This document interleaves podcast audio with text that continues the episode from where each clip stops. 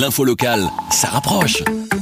Nouveau, le podcast de la Meuse, la Nouvelle Gazette, la province, Nord-Éclair et la capitale. Pierre Nizet, comme chaque jour, on décrypte avec vous euh, les derniers chiffres. Alors, on va commencer par une bonne nouvelle. Le nombre de personnes sorties de l'hôpital n'a jamais été aussi élevé. En effet, on a appris hier que 436 personnes étaient sorties. Euh, donc ça veut dire que c'est une forte augmentation. En général, on est entre 150 et 200 sorties par jour. Mais ici, pour mardi, 436 personnes sont sorties. 560 autres sont rentrées en 24 heures. Une autre bonne nouvelle, c'est le nombre de tests qui sont effectués. Là aussi, on constate une hausse. Oui, donc on était, habitué à plus ou moins 2500 tests par jour.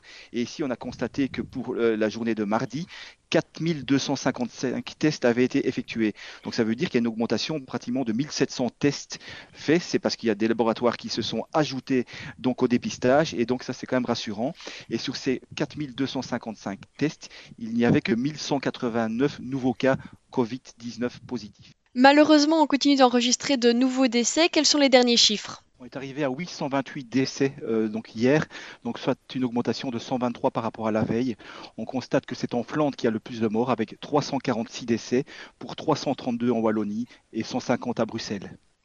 Alors il y a des différences entre les régions, mais il faut aussi rapporter ça à la population totale de chaque région. Évidemment, il y a beaucoup plus d'habitants en Flandre que dans les deux autres régions. Donc les 332 morts en Wallonie sont beaucoup plus importants au niveau proportion que les 346 décès en Flandre.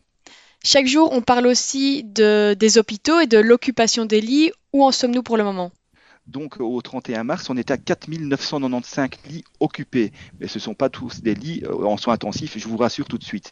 En soins intensifs, il y en a 1088 par rapport à la veille, c'est une augmentation de 67.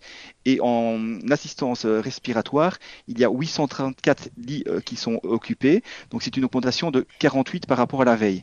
Donc ça veut dire que c'est encore rassurant. Donc pour le moment, on n'a pas encore atteint la saturation des hôpitaux. Non, Emmanuel André a bien expliqué ce matin que 54% des lits avec assistance respiratoire étaient occupés. Il en restait 1032 de disponibles. Il a bien expliqué qu'on pouvait augmenter cette capacité si on devait le faire. Alors à chaque fois dans le, dans le cadre de cette épidémie, on parle du fameux pic en Belgique. Est-ce qu'on est proche de ce pic? Est-ce qu'on va l'atteindre prochainement? Ils sont vraiment prudents par rapport à ça. Il y a, des, indicateurs qui disent, ben voilà, il y a quand même moins d'entrées euh, à l'hôpital, il y a quand même plus de sorties, il y a moins de gens qui sont détectés positifs, donc ça c'est rassurant. Mais de là à dire que le pic aura lieu fin de semaine ou début de semaine prochaine, voire un peu plus loin, ils n'osent pas vraiment trop se mouiller. Avec la Meuse, la Nouvelle Gazette, la province, Nord-Éclair et la capitale. Passez en mode local.